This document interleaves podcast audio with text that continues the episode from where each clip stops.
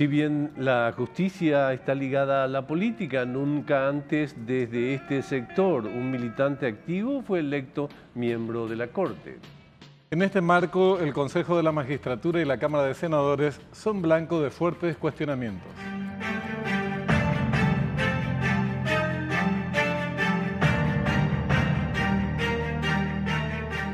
Muy buenas noches, el programa de entrevistas Fuego Cruzado. ¿Cómo le va, don Benjamín Liviares? ¿Cómo está usted? Muy bien, un tema de mucha actualidad que vamos a tocar. De mucha fecha Viene de mucho tiempo atrás, pero que ahora por lo menos está instalándose en el Y que va mucho más allá de nombres de designados. Absolutamente. Eh, nos convoca a reflexionar en relación a cómo estamos barajando en términos lúdicos, digamos, a las figuras que van a ser protagónicas en nuestra justicia. Es así. Vamos al reconocimiento de campo, por favor. Lo ocurrido con la polémica designación de Víctor Ríos en la Corte Suprema de Justicia sienta un precedente insólito y centra la atención en lo que podría eventualmente suceder en el Tribunal Superior de la Justicia Electoral. La participación de un político en un examen de tal magnitud, teniendo como evaluadores a sus pares, logra cuanto menos desconfiar de la independencia que podrá conseguir un ministro. La transparencia es clave para la institucionalidad de la República y obliga al Consejo de la Magistratura a detallar las razones por las que los competidores acceden a la posibilidad del cargo, pero también indicar los cuestionamientos del por qué no podrían hacerlo.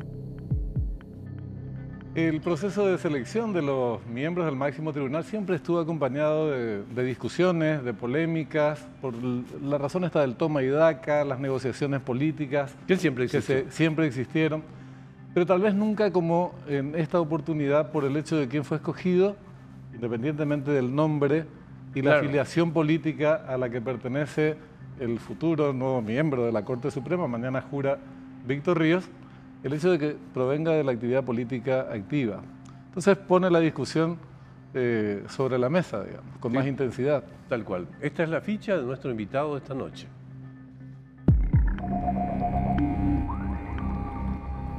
Manuel Riera, abogado especializado en Derecho Civil, Comercial, Procesal, Administrativo y Contrataciones Públicas, docente y presidente del Colegio de Abogados del Paraguay. Manuel, un gusto tenerte con nosotros esta noche. Muchas gracias. a vos, Benjamín, buenas noches. Muchísimas gracias por la invitación. A gusto, la misma cosa. Muy contento de acompañarlo. Muchas gracias. Eh, lo más fácil, pero también probablemente lo más tonto, sería empezar esta historia analizando la sesión del Senado por la cual se escoge a Víctor Ríos. Eh, tratemos de buscar antecedentes. Si buscamos antecedentes, quizás un capítulo importante es analizar el rol del Consejo de la Magistratura. Eh, ¿Qué podríamos decir al respecto? Em, en este contexto, obviamente. Pero por supuesto, las, críticas que se le hicieron al Consejo de la Magistratura no son solamente de este proceso. Mm. Tiene periodos para atrás, momentos, coyunturas Totalmente. más antiguas, más modernas. Este, de hecho, creo que este proceso de selección de magistrados arranca con una completa falta de crédito. Ya se hablaba de un pacto político cerrado, ya se hablaba de un cuoteo. Antes de que el proceso se inicie, eso se vio un poquitito más enturbiado, inclusive con la poca participación de los candidatos, que al final se cerró en una lista de 20. Y bueno, pasó lo que pasó, ¿verdad? Que es de lo que después hablaríamos. Pero en definitiva, em, cuando yo le digo a las personas que hablamos de estos temas, vemos un paso un poquitito más atrás de este proceso de selección puntual Veamos cómo funciona el Consejo de la Magistratura en 30 años de democracia y comparemos el ejercicio que acaba de hacer la ciudadanía paraguaya en el 2021 con la que se hizo por primera vez al salir de la dictadura y comparemos el tipo de elección que hicimos hoy con los que se hacían hace 30 años, en donde las ventanas no tenían ni, una, ni un resquicio de luz, donde nadie sabía qué se decía, donde nadie sabía quién se sentaba, donde nadie explicaba por qué se elegía donde nadie sabía cuáles eran las reglas de juego, qué, se entendía por idoneidad, qué se entendía por subjetividad, qué se entendía por discrecionalidad, quién ponía los miembros de un consejo, una figura que es un híbrido traído de constituciones españolas, italianas, y hoy, 30 años después, el, escenario es otro, ¿verdad? Y allende los resultados, Hoy hay mucho más que criticar, mucha más información sobre la mesa, mucho más datos con lo que la ciudadanía cuenta, con lo que la prensa cuenta, con lo que los gremios contamos. Entonces, en líneas generales, peor no estamos, mejor podemos estar. Pero mucho avanzó Paraguay en ese sentido en los últimos 30 años. Pero Manuel, ¿no sería más honesto eh, en el sentido, en términos intelectuales y en cuanto a la transparencia del procedimiento mismo? Es decir, la, la labor del Consejo de la Magistratura es establecer las bases mínimas, garantizar que los candidatos cuenten con los requisitos mínimos para postular al cargo, asumiendo que la decisión de quiénes van a ser estos y finalmente quién va a ser el seleccionado es de carácter político. Digo porque si no se hace la misma, todas las veces la misma discusión que la politización, que esto, que aquello, que lo otro, pero bueno, entonces hagamos las cosas con claridad, con absoluta transparencia, es decir, vos calificás porque tenés la trayectoria profesional, académica, pim, pum, pum, vos no. Y de, esto, y de esto se decide políticamente quiénes son los aspirantes al cargo. Si no, te digo, es casi, casi ofensivo para, para los que estamos siguiendo y vemos deambular un montón de gente calificada que después no aparece ni a los premios. Yo, yo creo, Benjamín, que este, este proceso es la prueba de que, de que lo que decís es cierto, por un lado, y te agregaría yo, es necesario. No solamente es una cuestión de sincerar, sino que se tenía o se tuvo siempre una mala idea de lo que se supone debe ser o no un consejo de la magistratura. Pensá en su composición, ocho personas, de las cuales dos de ellas provienen de la docencia, dos provienen del sector privado o de la abogacía civil, si querés, y el resto de dónde viene. De la política. Tenés sentado al representante del presidente, que es un tipo que levanta el teléfono directamente con Mario Aldo Benítez y como con cualquier presidente en los últimos, en los últimos años, lo propio con los senadores, lo propio con los diputados, lo propio con la Corte Suprema de Justicia, que es un poder político, uno de los tres poderes del político del Estado. Entonces, cuando se, cuando, cuando se elige un ministro de corte, se está eligiendo una persona que va a componer el órgano máximo de un poder político del Estado. Y para nosotros eso, desde el Colegio de Abogados, siempre se dijo, y se, es, más, es más propia de las discusiones de la academia, pero se dice, cuando un legislador se equivoca, sacamos una nueva ley y derogamos el error. Cuando un presidente se equivoca, sacamos un nuevo decreto y, y derogamos el error. Cuando un ministro de corte se equivoca, su error es derecho para siempre. Entonces, lo que diga un ministro de corte, bien o malo, es derecho, es irreversible, es irrecurrible, no tiene a dónde irse una persona con un fallo en contra de sus intereses. Y a su vez, irradia para abajo, para mm. todos los jueces de la República, generando con ello política pública, en el sentido de cómo van a ir o no los jueces a futuro. Entonces, eso es hacer política. Si le sacamos a la palabra política el contenido feo, partidario, cuoteo, eh, componenta, menoscabos, en contra de intereses públicos, a favor de los sectoriales, y le agregás, nos gusta saber cómo va a ser el próximo ministro los cinco años, los siguientes 20 años, cómo ve usted el país de acá los siguientes 15 años.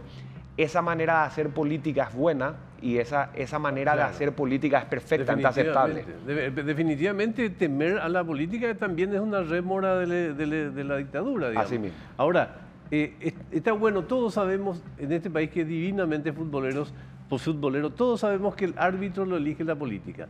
Eh, lo que asusta es que el árbitro un día en el curso de un partido diga, yo voy a chutar el penal, digamos, ¿verdad? Entonces, la pregunta que te haría es, si hoy te dijeran, este, doctor Riera, venga, vamos a sentarnos y a elaborar una nueva constitución, ¿qué destino le darías al Consejo o a la conformación del Consejo? Primero no me iría a la reunión, porque no derogaría la constitución. No, no, olvídate, olvídate.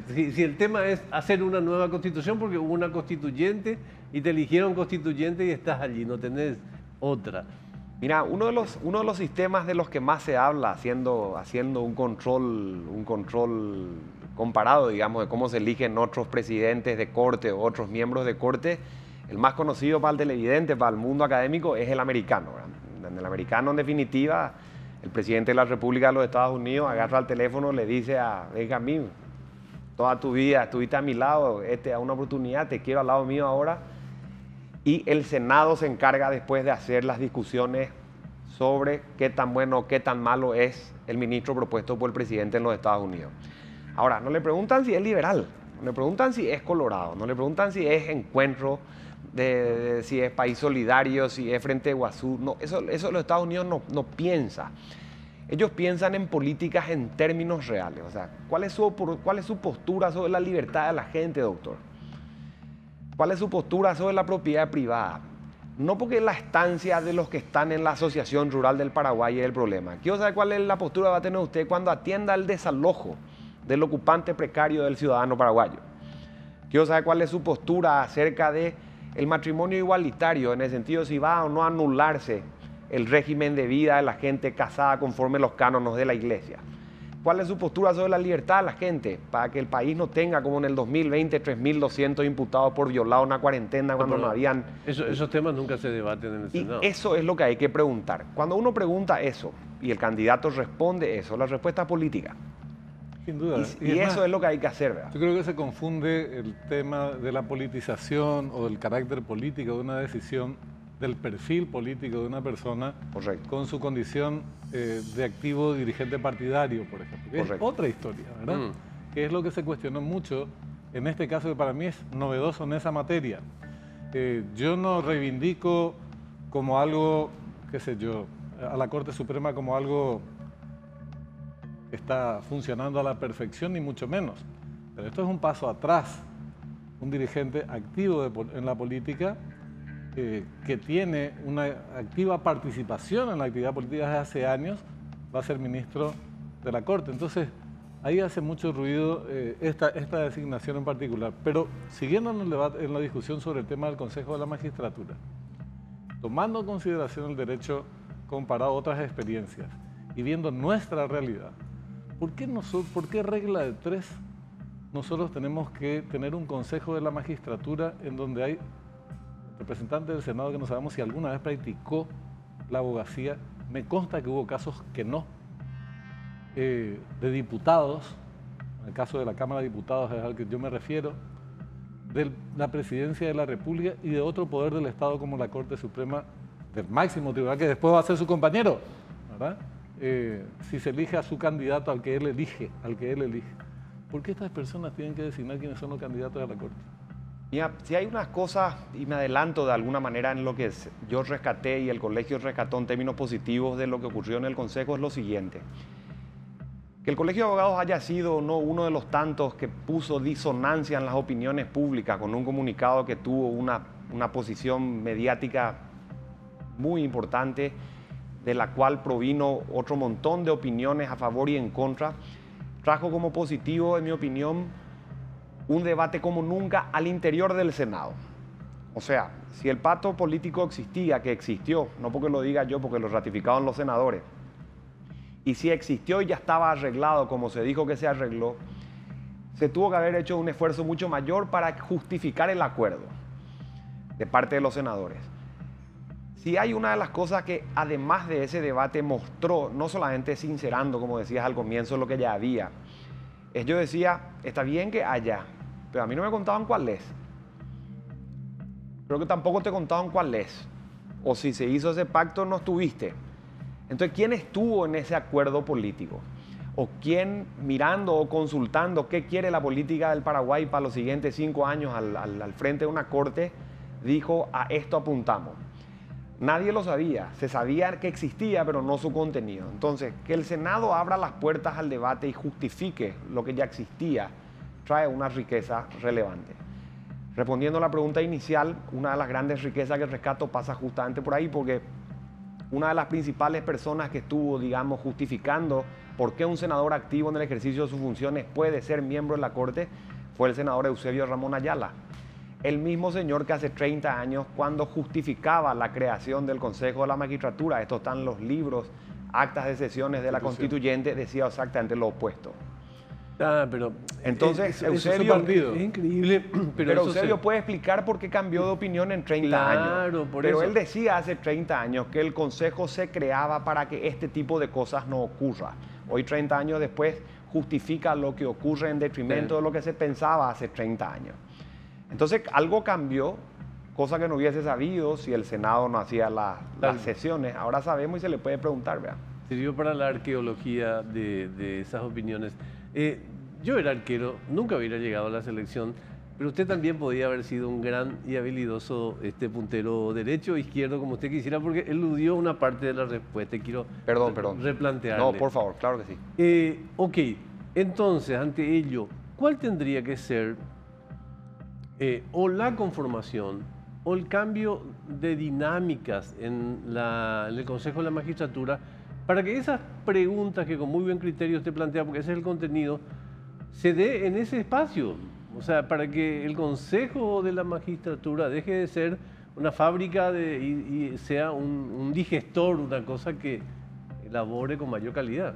Yo le agregaría contenido a esa decisión político-democrática que está adentro. Político porque se hablan de estas cosas cuando se elige a alguien. Pero no cambiaría la forma de constitución en del Consejo. En este momento, en este país, no.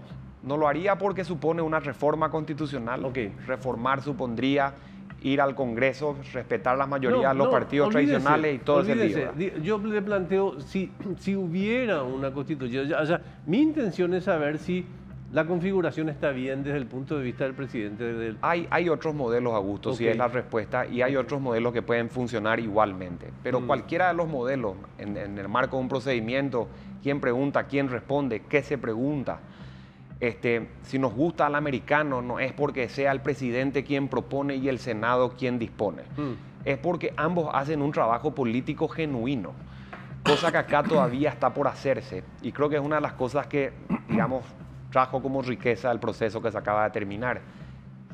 Se sinceró, mm. se mostró, se habló de ideología, entró la iglesia a la cancha, entraron gremios respetando ciertos sectores o respetando otros salió la política a defender la política, salieron los senadores a decir hubo un pacto, pues yo no estuve. Me dijeron, no me dijeron. O sea, hay un montón de cosas que finalmente salen a la luz que antes fueron un secreto a voces. Cierto, Manuel, pero el resultado es un retroceso.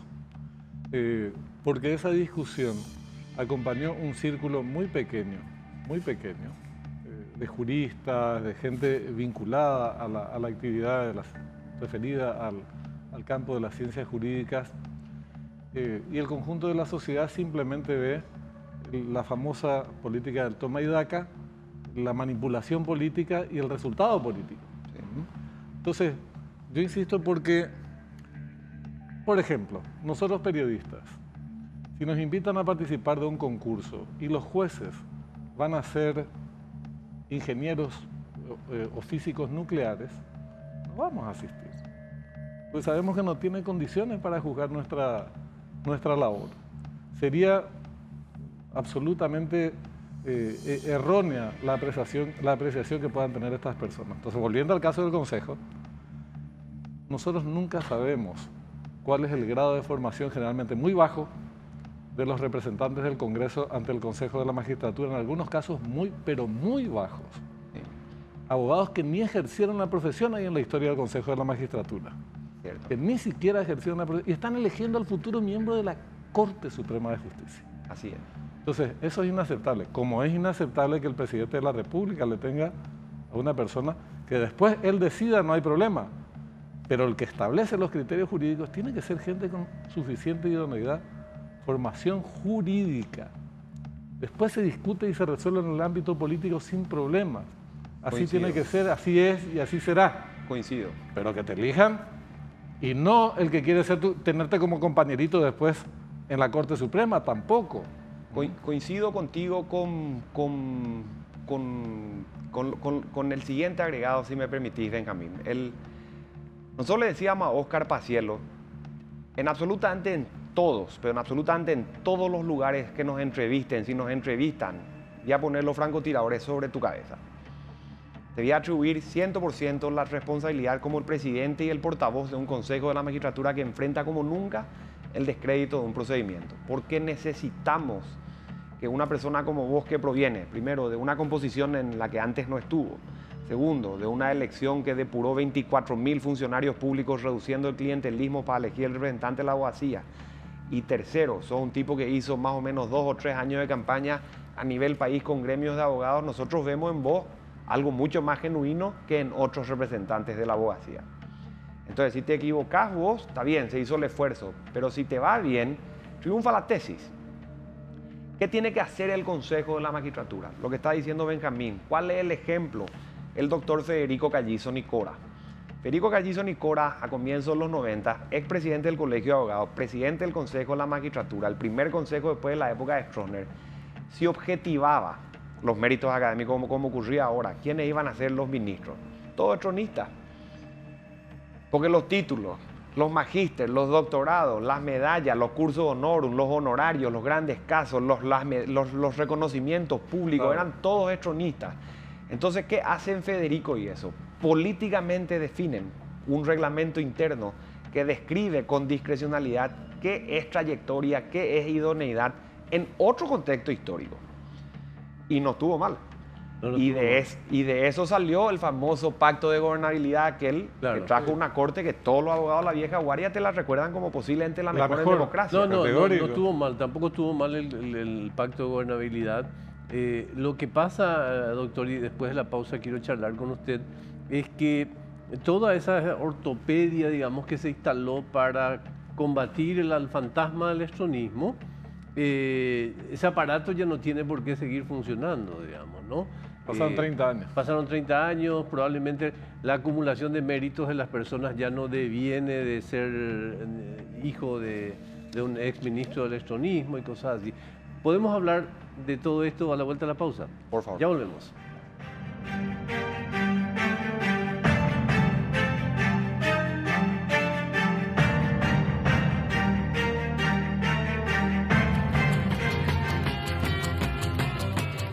Bien, retornamos en Fuego Cruzado, en la última parte de nuestro encuentro. Eh, en abril, de acuerdo a los datos que manejamos, hay una nueva convocatoria para este mismo episodio. ¿Qué lecciones tuvo que haber aportado lo que pasó en este tiempo y si tuvieras que sistematizar en, en tres líneas, en tres puntos? El Consejo de la Magistratura tiene que hacer un fundamento por cada uno de sus miembros públicamente de por qué puntúa cualquiera de las etapas de su proceso de selección. Segundo, si se pone en un margen, como hicieron en este caso, donde arriba un determinado porcentaje entran todos los candidatos con la misma cantidad de posibilidades, no solamente tienen que explicar por qué eligen tres, tienen que explicar por qué no eligen los demás, porque todos llegaron técnicamente a la misma, al mismo nivel. Tercero, ese mismo ejercicio que se hizo en el Senado, en la elaboración de los argumentos, tiene que verse a lo largo y ancho de toda la discusión del Consejo de la Magistratura.